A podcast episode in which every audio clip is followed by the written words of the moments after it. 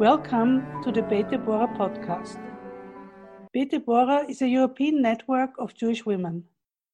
We offer a platform for international exchange of feminist ideas.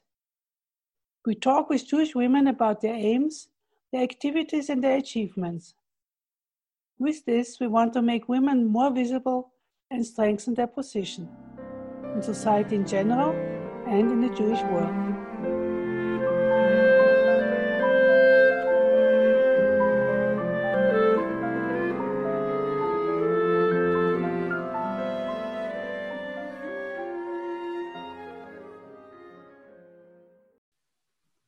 Name is Eleonore Lappin Eppe, and I'm coming to you from Vienna today.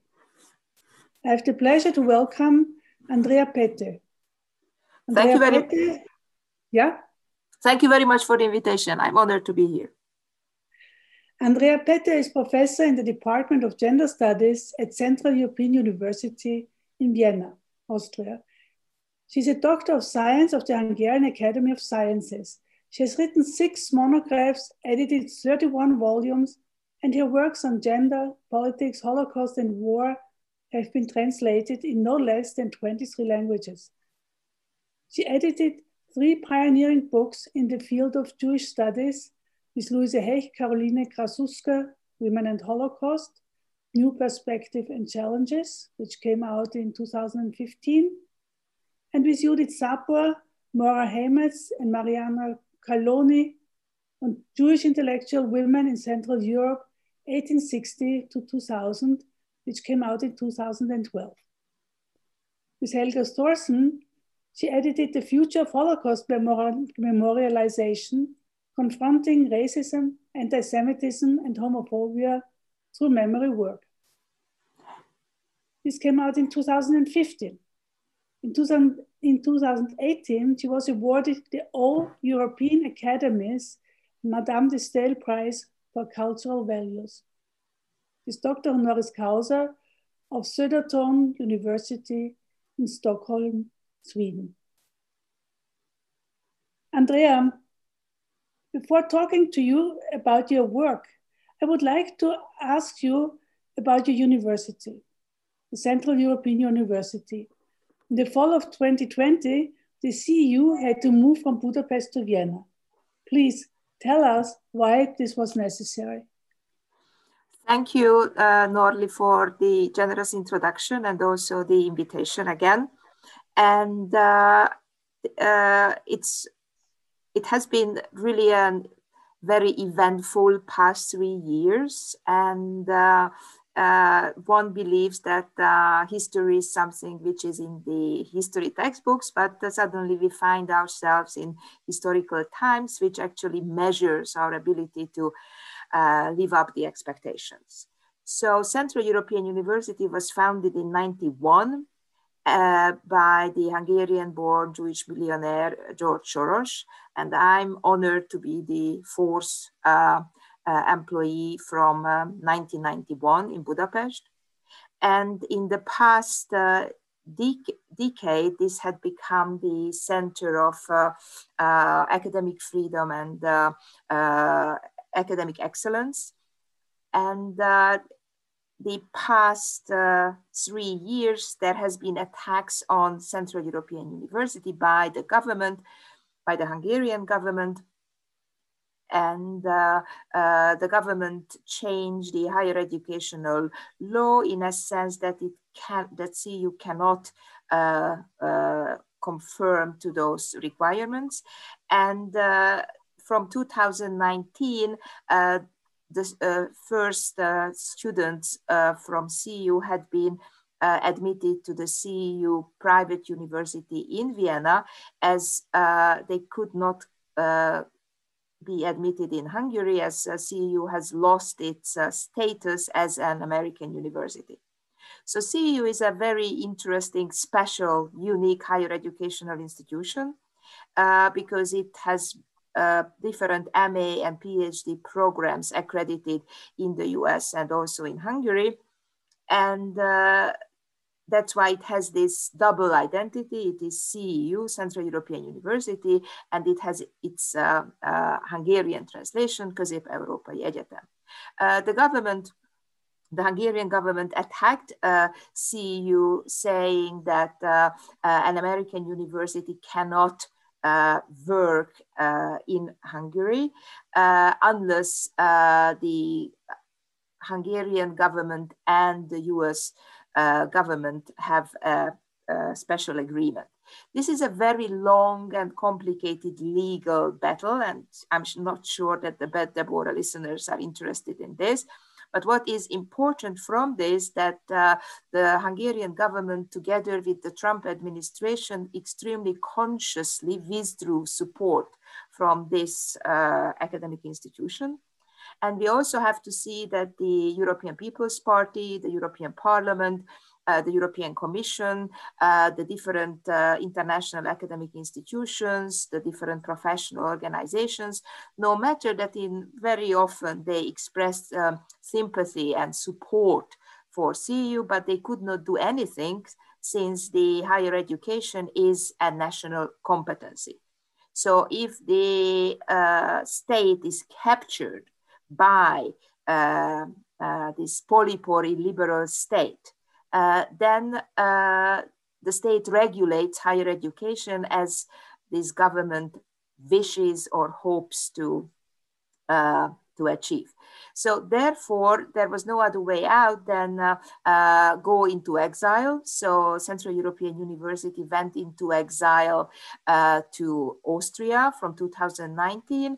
Uh, when I started to uh, commute between uh, Austria and Hungary, and from the end of August this year, uh, all uh, degree uh, awarding pro uh, programs from CEU moved to uh, Vienna permanently to the uh, beautifully renovated campus in, um, in the Quellenstrasse in the Favoriten, uh, where we started to work. So these are those calamities, which of course uh, uh, consists of lots of uh, important legal details, but uh, to cut the long story short, uh, the European Court of Justice, after three and a half years, uh, came to a conclusion that this law, uh, which forced CEU to move to exile from one European Union country to another European Union country, actually was contradicting the European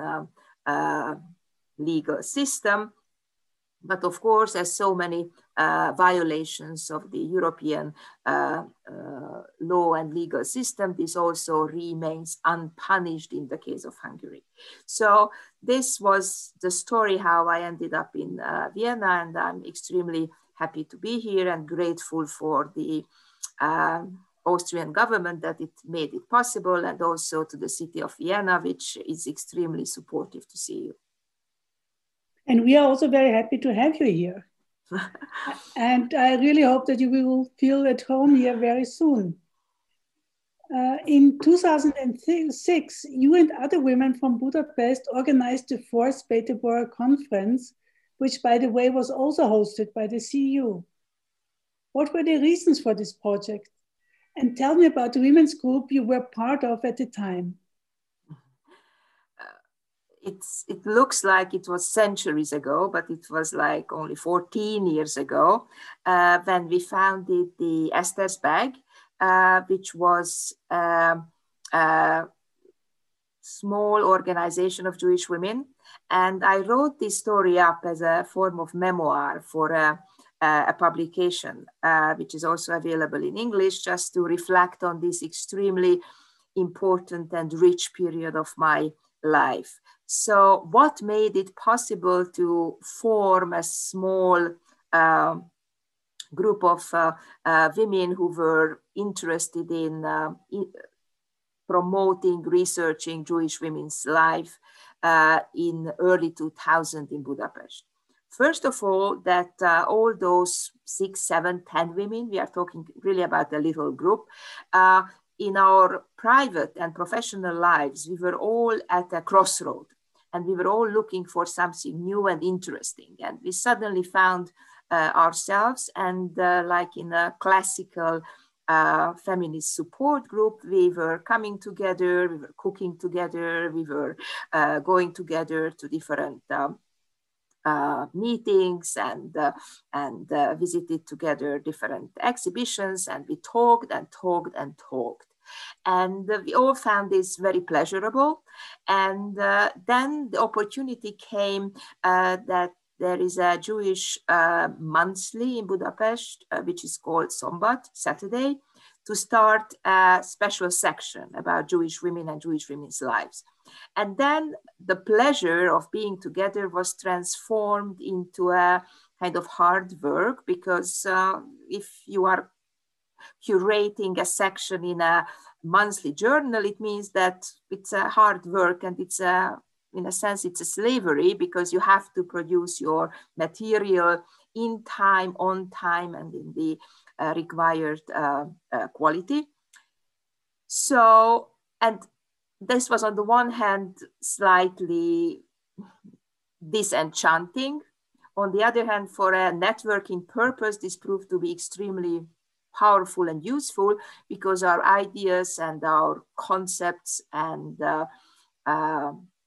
uh, different uh, issues we were interested in found a wider audience and we started to be to be read and uh, then our audience got grew bigger uh, and then came the third phase that uh, we formed an NGO. And that was really a disenchanting experience because if you have an NGO, it means you have to have uh, yearly account reports, you have to have uh, different um, administrative duties, whatever. And then the fun was basically gone. So these three steps uh, I'm narrating now basically lasted four or five years and also our personal circumstances have changed you know people received uh, interesting jobs they could not fit this kind of uh, free voluntary work into their lives or uh, they uh, got married, had small children, uh, or remarried and had a new love. I mean, there were lots of uh, uh, developments which uh, basically made it totally unnecessary to run this organization and totally impossible at the same time. And then uh, there was another uh, development which uh, happened uh, parallel with this. I mean, this was the micro story, and there is a macro story. The macro story is what happened with the different Jewish organizations in Hungary in general. So our organization was very much a non-religious cultural organization and we tried to keep as much distance as possible from the different official Jewish institutions uh, because we were extremely uh, proud of our autonomy. We haven't really uh, received any financial help either. Uh, so what we could achieve with uh, organizing different events and uh, reading clubs and, and events, they were covered by ourselves or we sent around a small box and people just throw in some money and we could cover everything based on that. And we also use the fee what we received for writing for this journal uh, to, to be spent for the future of the organization. So the macro developments are um, uh, led towards the um, uh, that, organ- that the Jewish organizations are becoming more and more dependent on the different official Jewish organizations as far as the funding is concerned, and also that religiosity and the religious affiliation became really very important. So what we also found is that this cultural uh, space, what we very happily occupied in uh, uh, in Hungary uh, basically disappeared and uh, the different uh, Jewish organizations started to fight among themselves for the monopoly, the influence, and also for the state funding. And that was also very disenchanting, I have to say. So that was another reason why there was no point to continue this work together. On the other hand, I have to say that this conference we organized in 2006 uh, with the help of the Rothschild Foundation at CEU was really one of the highlights of uh, the organization's life. uh, because we hosted more than 130 or 40 women from all over the world uh, uh, who were all uh, interested and were working on different aspects of keeping and recovering Jewish women's lives and think critically about the Jewish tradition. We had a small exhibition at CEU. Uh, there were several uh, very interesting uh, events, and also there was a book which came out from this um, from this conference uh, which um, uh, gender, memory, and Judaism, which can be also still ordered uh, uh on online. And um, uh, this was really a, a great experience and uh, uh, you know networks never die and organizations never die although they might not be that visible as they should be but the memory of uh, getting organized and uh, the feeling of the success that we could do and we can make the difference will stay with us i think. When we came to hungary uh, Bet Debora also celebrated that Hungary joined the European Union. It was this kind of really a new feeling of unity, and we really thought we've made it. So what what changed? What changed in Hungary that it became an illiberal democracy, and what changed also in the European Union that it's so helpless in the face of of um, people like Orban? Yes.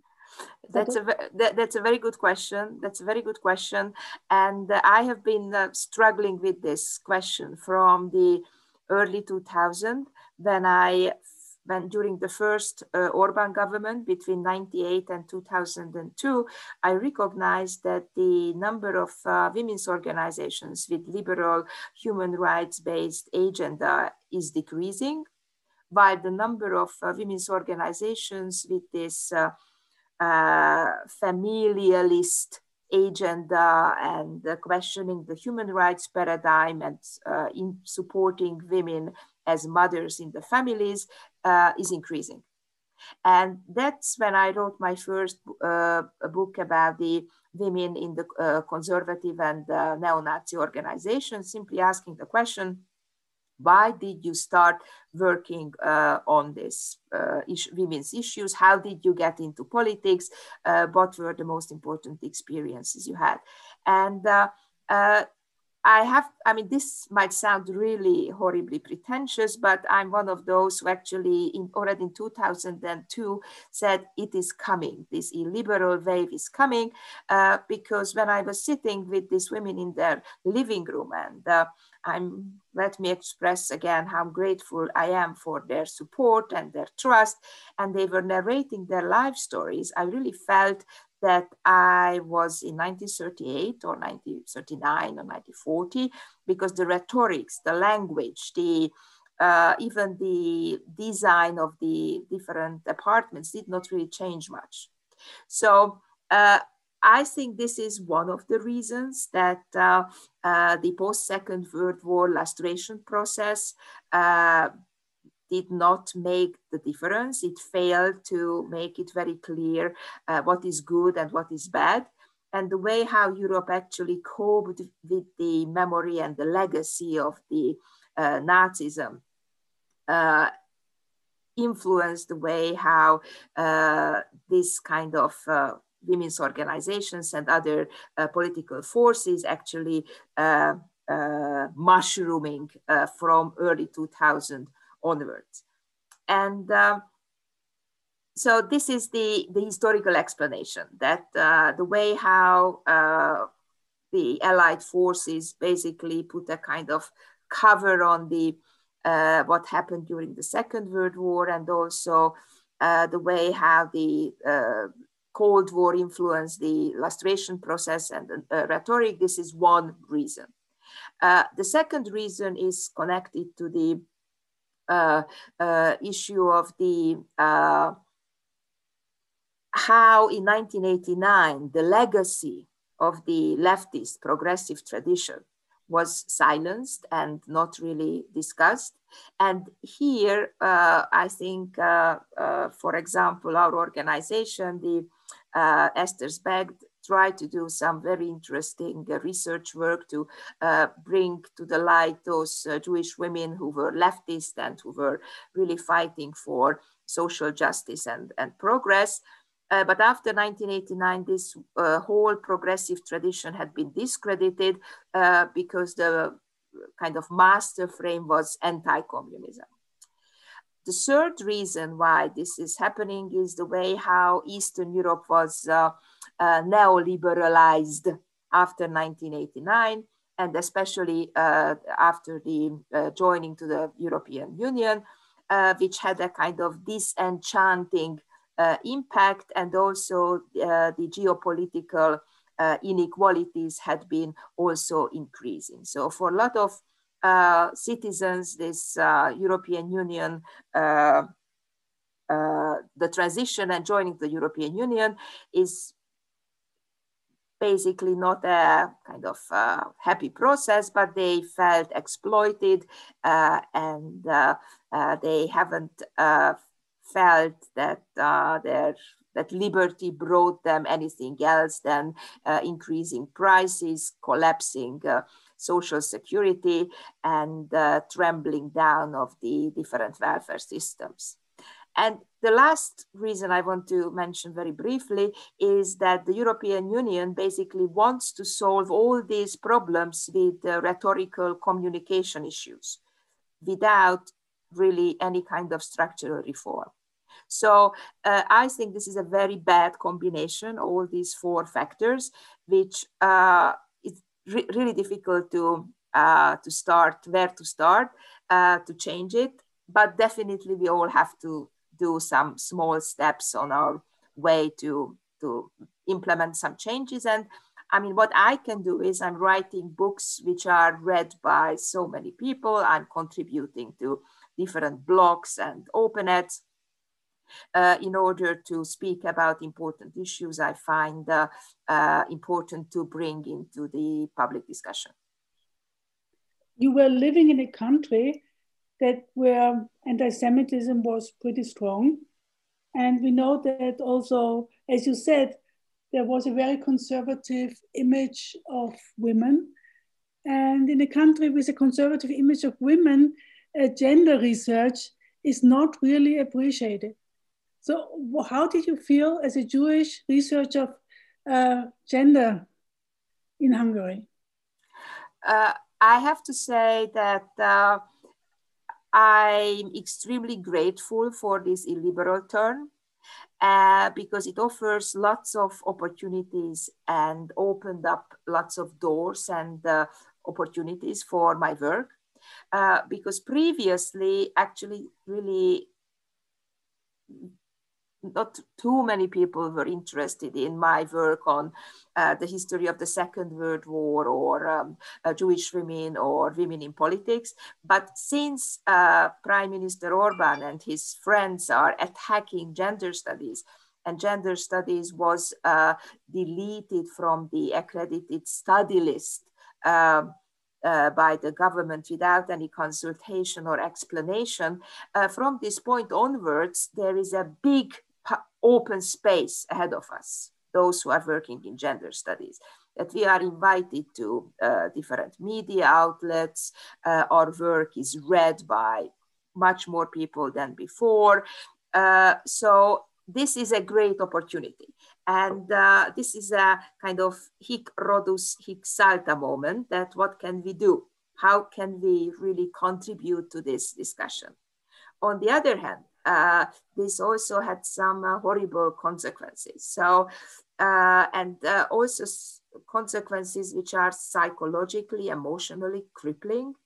So, when I first saw myself on the front page of a daily listed as the enemy of the nation, you know, this was really not a good feeling.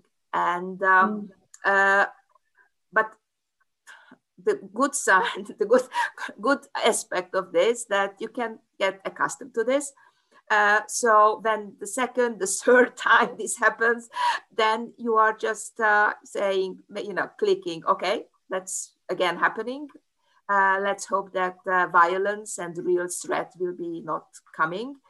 uh, because when you are receiving also different uh, emails and messages which are threatening your life, uh, that's also not really pleasant. And I have to say, at a certain point, I really panicked.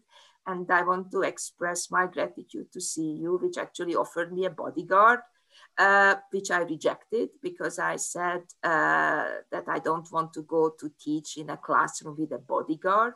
And I also don't want to uh, change my life because some people took the time to threaten me.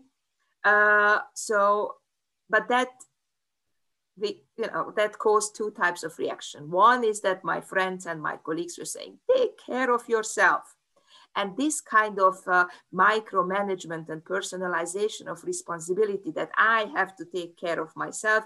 I just uh, want to kind of reject that and simply saying the society should be built in a way that uh, individuals uh, should not take care of themselves, but the community and the society should take care of myself, right? Uh, and the other aspect is that, uh, of course, I went to the police and I uh, uh, reported this case. And what I experienced during these five months, that this system doesn't work. So they refused to do an investigation and uh, rejected to accept my uh, complaint. And uh, which means that you should not trust the state. And that is the specificity of the illiberal state. And uh, maybe the listeners of the of this podcast uh, will be interested in this aspect because usually when you are threatened and you feel uh, somehow unsafe, you are crying for the state. But here, the illiberal state, the illiberal polypore state basically betrays those who are weak and who need support and supports those who are strong and powerful. And uh, that I think is an important political lesson we all have to learn uh, because that influences the counter strategies. So my counter strategy is that I refuse to be afraid. I refuse to be silent. I refuse to exercise self-censorship, but to speak out and to live a full, happy, and free life. Well, I hope that, that you will continue doing this and enjoy Vienna and well, I hope that we can offer you the safety and relaxation that you need. Uh, you have now talked about the consequences of your work. Maybe we should delve into the topics of your work themselves. You focus on women during work in uh, World War II. What is interesting and maybe even unique in your work is um, that you are, on the one hand, dealing with victims Jewish victims and non Jewish victims, but you're also dealing with perpetrators, women perpetrators. Um, you have already mentioned how you came to deal with the women in the conservative movement, but when you're writing about the Holocaust women, um, who really participated in the slaughter of Jews in Budapest, this is a different kind of topic.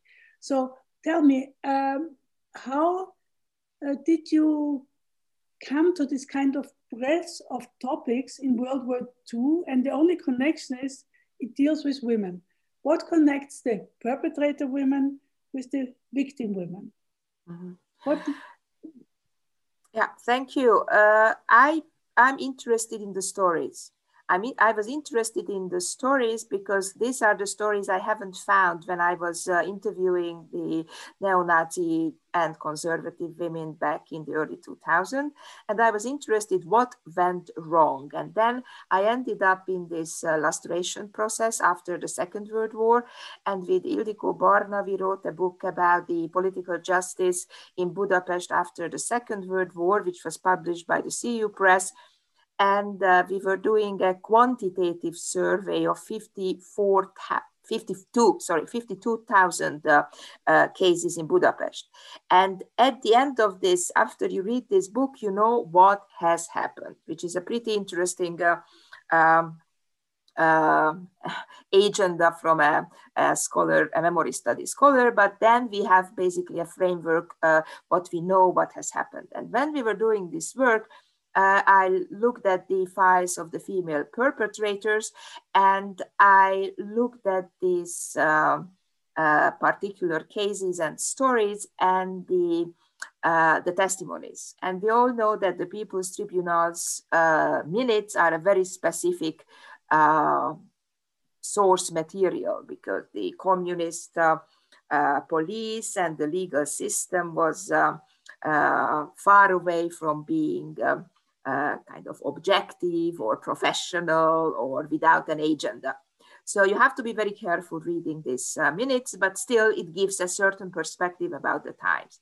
And um, I was uh, interested in the motivation, why these uh, women became perpetrators, why did they join the far right parties, and uh, why did they become uh, murderers and that is which is described in my recent book the women in the arrow cross party published by palgrave in 2020 when i'm uh, looking at the uh, forgotten uh, perpetrators uh, understanding that what are the institutions what are the structural factors which are making them invisible like the court system like the photographs like the political system as such or the political parties uh, and trying to understand why these women were invisible uh, on so many uh, levels. So this is basically about the, the perpetrators, but I was also interested in the uh, perspective of these survivors because uh, the post uh, Second World War political justice basically made everybody unhappy because the perpetrators believe that this is a harsh Justizmord, which is unjust communist uh, action, and the survivors believed that this was too uh, easy and uh, anybody could uh, get away if they had enough money and uh, connections, which is actually partly true. Uh, so I was also extremely privileged to to get in touch with some of the survivors whom I also would like to express my gratitude that they gave several interviews um, and we discussed uh, the how did they uh, experience the uh, post Second World War uh, uh, period and also their experiences during the Shoah. And I also interviewed uh, one um, judge who was working in the People's Tribunals, and he's already dead now. But I was one of the last uh, this was one of the last uh, opportunity to uh, to get first-hand accounts, which are of course uh, far away from being objective, but they are mediated stories about what has happened. But I, my uh, kind of um, uh, ethical and moral conviction is that we have to not only understand and to deeply analyze the motivations of the perpetrators, but we have to look at these stories together and in relation to each other uh, because these stories are constantly divided into different uh, fields, different uh, um, academic uh, discussions, and that uh, somehow hinders the process that we are actually thinking about uh, a real dialogic uh, remembering or a kind of form of uh, communication between the different uh, uh, experience groups. Um, you all in your um, in your book that is going to come out in German now, you're also dealing with yet another group of victims, and these were the women who were raped during World War II. How did you get to this topic? This book is coming out by the Wallstein uh, Verlag uh, in the uh, spring. And actually, the book uh, was, uh, uh, I started to work on this book in Vienna when I was a fellow at the IWM in 1996. And there was an exhibition at the um, Museum of the City of Vienna about the 1945, how Vienna, what, what was the impact on, of Vienna of, of 1945. And then there was a, a catalog uh, where they published one of the photos of the uh, archive, uh, Vienna archive, uh, a police photograph of a woman who was um, uh, raped and killed in the Prater by possibly by Soviet soldiers. And I was so moved by this photo, the whole iconography, which was very much resembling the iconography of the uh, of the uh, Christian saints. Then I started to read the literature, what the Austrian colleagues and then the German colleagues uh, doing about the uh, sexual violence during the Second World War. And when I returned to Budapest, I was asking around that, you know, what, what happened in Budapest. And it turned out that nobody was actually working on this. Uh, there was, um, uh, so I started to interview women whom uh, were raped by the Red Army soldiers. I found them via a snowball uh, method. I was just asking around friends, and then they were saying, you know, my grandmother, the neighbor of my grandmother, whatever. So, uh, and then, um, so it's far away from being representative, but it gives a, an interesting insight into the whole story. And um, uh, a historian should uh, investigate and unveil all possible sources. And then I started to look at the other sources we have, which are autobiographies, which are films, uh, which are novels, and of course the uh, different uh, sources in the archives, like administrative sources, police sources, like the, different uh, um, uh, church uh, documents because the church was one of the institutions which remained functional during the Soviet occupation. So the different believers went to ask for advice to the different parishes or, or, or churches, and then they recorded this in their um, documents or the medical sources, because that was the other institution which remained operational. So we have got uh, the records of the uh, venereal diseases and also the abortion uh, files. And um, then I just wrote this up in 1999, and I think uh, it turned out this is the, my most quoted uh, article ever, especially after this journal moved to the internet online and became freely accessible. And from 2002, three, uh, you know, all political forces uh, except the extreme left were using this uh, uh article uh, to prove that these ma mass atrocities were happening. And um, uh, saying the conservative and the neo-Nazis were saying, look, even Andrea Pető is proving that this has happened because the whole story about the uh, sexual violence during the Second World War by the Red Army soldiers had been covered by this conspiracy of silence. So uh, the perpetrators, the uh, victims, they were basically not talking about this because there was no space. And that has changed after 89 uh, uh, and after 91 when the Red Army uh, left Hungary. And this discussion has been following very different routes. there is this discussion saying that the Russians were raping Hungarian women, which is a kind of ethnicized discussion. And also there is another framework, which is this uh, structural framework uh, saying that men raping women, so this is a sexual violence as weapon of war. And that if we use only this approach, then we don't really see the uh, uh, different specificities uh, of the certain context and the certain events, and we cannot really explain that how come that certain uh, uh parts of the uh, Red Army in Hungary were committing uh, horrible atrocities and why they were crossing the border in uh, Yugoslavia. They were not doing any harm to the civilians. So I was in my book, I was trying to unpack what kind of sources do we have, what do we know, and what kind of explanatory frameworks are available. And I'm very happy that this will be available in German very soon. very, very interesting. Did you also uh, deal with the aspects of, of rape with Jewish women in camps?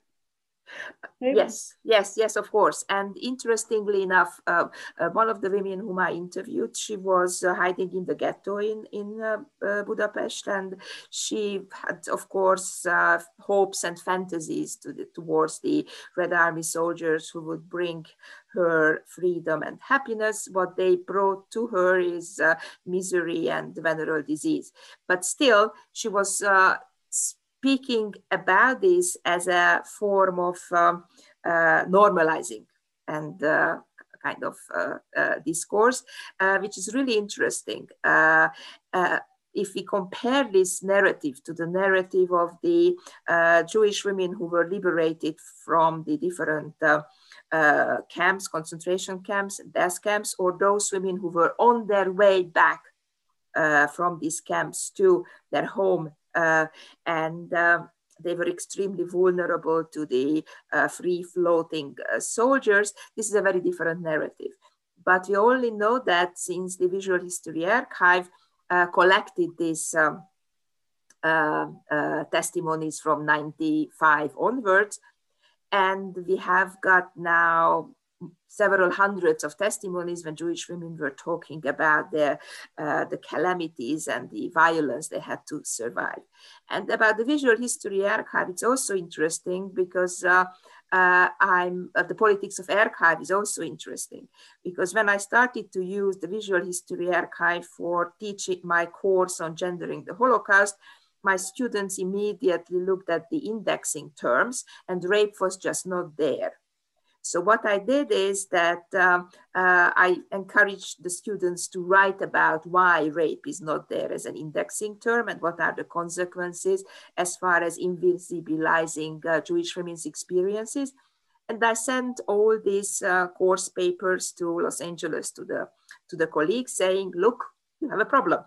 And you know, this happened next year and the following year. And after five years, uh, they actually re-indexed uh, this whole collection. And now we have got rape as an indexing term, which already shows that uh, the archives are actually playing a very important role on, in um, making these stories visible. Um, you mentioned that uh, rape was not a topic uh, under communist rule, but we, uh, all, we in the West also found out that rape was not a topic because it was a taboo women were embarrassed to talk about it. And if they talked about the existence of rape, they always talked about hearsay. I heard that someone was raped, but they never talked about themselves being raped. There was this very, very strong social taboo. And I think also in the Jewish community, this was a very, very strong taboo.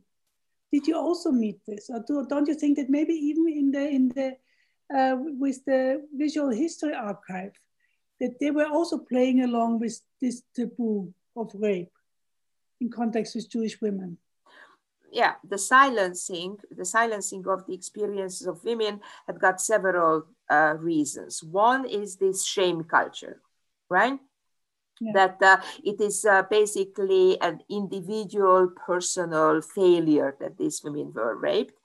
And uh, therefore the women who are actually speaking about this they are always speaking about this as as if it had happened to somebody else mm. and there you see a very interesting paradigm shift uh, because by now, speaking about the uh, rapes committed by the Red Army soldiers due to my book and the film The Silent Shame, which was done by uh, Skrapski, this became a kind of topic which uh, we know it's painful, but something we have to talk about. And by now, this vocabulary is uh, used by men who are speaking about the women who were raped what they have actually witnessed or they were told that this has happened. So interestingly enough, that this uh, shaming culture enables the men to speak about this uh, and silences women. And uh, that's why it's really important uh, this uh, uh, new monument what the municipal of Budapest is erecting in 2023 for the 150th anniversary of Budapest for the victims of sexual violence uh, during wartime, uh, because that might uh, open up a possibility to speak about sexual violence in a kind of different language and in a different way.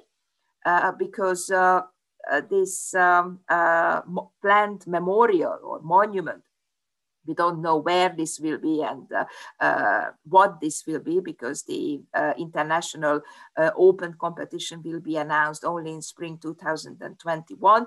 We are now just preparing the kind of intellectual and academic uh, uh, groundwork for this. would be a, a, great opportunity to talk about these issues, hoping that uh, with discussion, we will avoid these kind of crimes happening in the future. Let's hope so. But I also think that this kind of uh, aggressiveness, mortal aggressiveness of, of women, as you have described it with the Holocaust women, is also a taboo. You know, there were many women perpetrators uh, during World War II you know, maybe not so many hands-on perpetrators as you describe it with the Holocaust women. But of course, there were also many doctors and nurses who played along with euthanasia. Uh, why is women's aggressiveness such a taboo to this day that uh, not many researchers are really dealing with it? That your topic of the atrocities of Holocaust women is new, is innovative yeah yes the because uh, still women like to be seen as uh, victims of the male violence. And uh, uh, what i see in my work is that violence can be used as a form of empowerment. And that's what i describe in this book about the uh, female uh, perpetrators of the Cross party that there is a certain social context where violence is the only available form of empowerment. In the interwar Hungary, this conservative political offer, which was uh, given to the women, saying that if you are uh, behaving nicely, you will be, uh, you will get a husband, and then you can stay happily after uh, with your husband and have several children, was basically impossible because of the impoverishment. So this kind of conservative offer was not acceptable. And the other offer, which was this leftist uh, social democratic offer, was also not possible because of the uh, historical context of the uh, uh post First World War history of Hungary.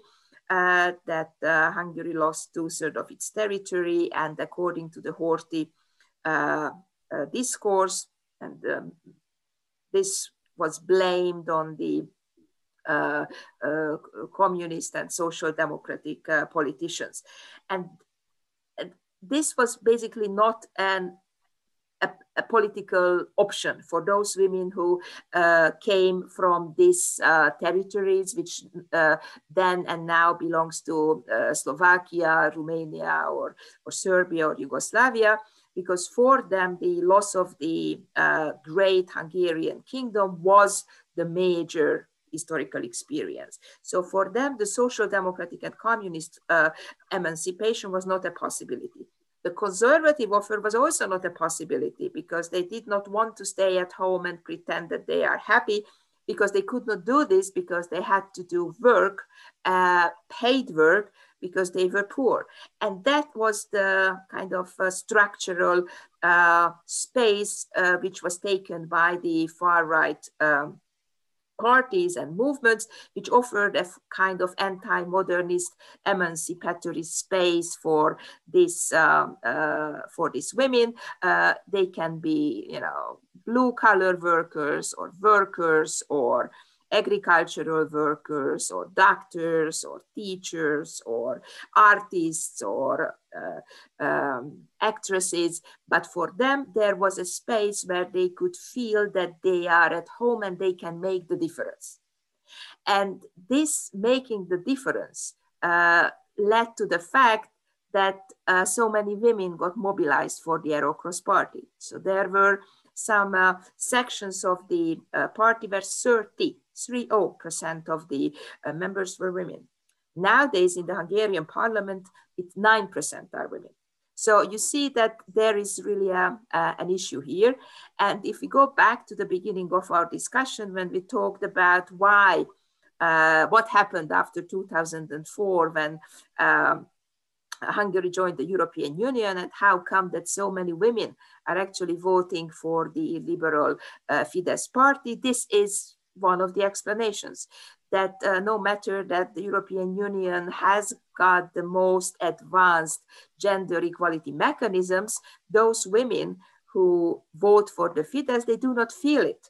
What they feel is the exploitation and the disenchantment with the concept of equality, and they believe that this discourse about family and Christian family and whatever gives them security and gives them dignity because their work as mothers, and to be a, a mother in an impoverished country is really a hard work when uh, the different uh, social institutions are trembling down, gives them recognition. And that's why uh, so many uh, women uh, supported Orban or supports Trump or supports all these illiberal forces because they, they have an offer and there are lots of uh, uh, women uh, to whom this offer actually resonates. Thank you. It's very, very fascinating. And I'm really looking forward to this new book that is going to come out in spring. You're writing books and articles. You're in the midst of moving your life from Budapest to Vienna. You are still an activist in Budapest. You're very, very busy. What made you agree to work for Bet Debora in this difficult time? And what are your aims and hopes for Bet Debora? What I find important is that uh, every morning when I look at the mirror, you know, I should feel that I did something useful. And there are not too many spaces uh, where I can make the difference. I can make difference with my teaching. I can make my difference with my writing. I can make my difference with uh, lecturing. And uh, I can uh, make difference with uh, uh, talking about political issues uh, and giving kind of openness and uh, publicity to those issues which I find important and which are crucial for a kind of better world. And uh, one of the really alarming tendencies is the, the remasculinization of Jewish politics uh, in Hungary and in Europe and uh, globally. And uh, the kind of invisibilization of uh, the, uh, the Jewish past in connection with the leftist tradition. So those are the two issues I'm very much interested in to think about uh, uh, how to change that and how to make the work of those women visible who are really fighting amongst uh, serious structural and institutional pressure not to be visible, not to speak out, or if they speak out, they should be uh, speaking about cooking and their families. And this is one. And the other is that you can still do this in a kind of transformative way. So, I mean, I'm not against cooking, and I, I think I'm a pretty good cook myself, but uh, and I also described in the beginning of this podcast how we cooked together when we started the uh, Esther's bag. But um, uh, there are, you know, the transformative and the critical elements and the uh, kind of conscious uh, progressive uh, tradition should be a part of this kind of um, activity. So uh, this is, uh, you know, my personal agenda uh, in the in the Bet Debora, and also uh, in these times when we are all isolated and uh, sitting in front of our computers from 9 till 6 p.m. alone, you know, talking to those women who are really interesting and dedicated and fun to work with. I think this is such a privilege that I could not say no to this uh, opportunity. And I'm very much looking forward to our future cooperation. Thank you, Andrea, for this talk. This was really fascinating. Thank you, listeners, for your interest. Our next Debora podcast will come out in a month.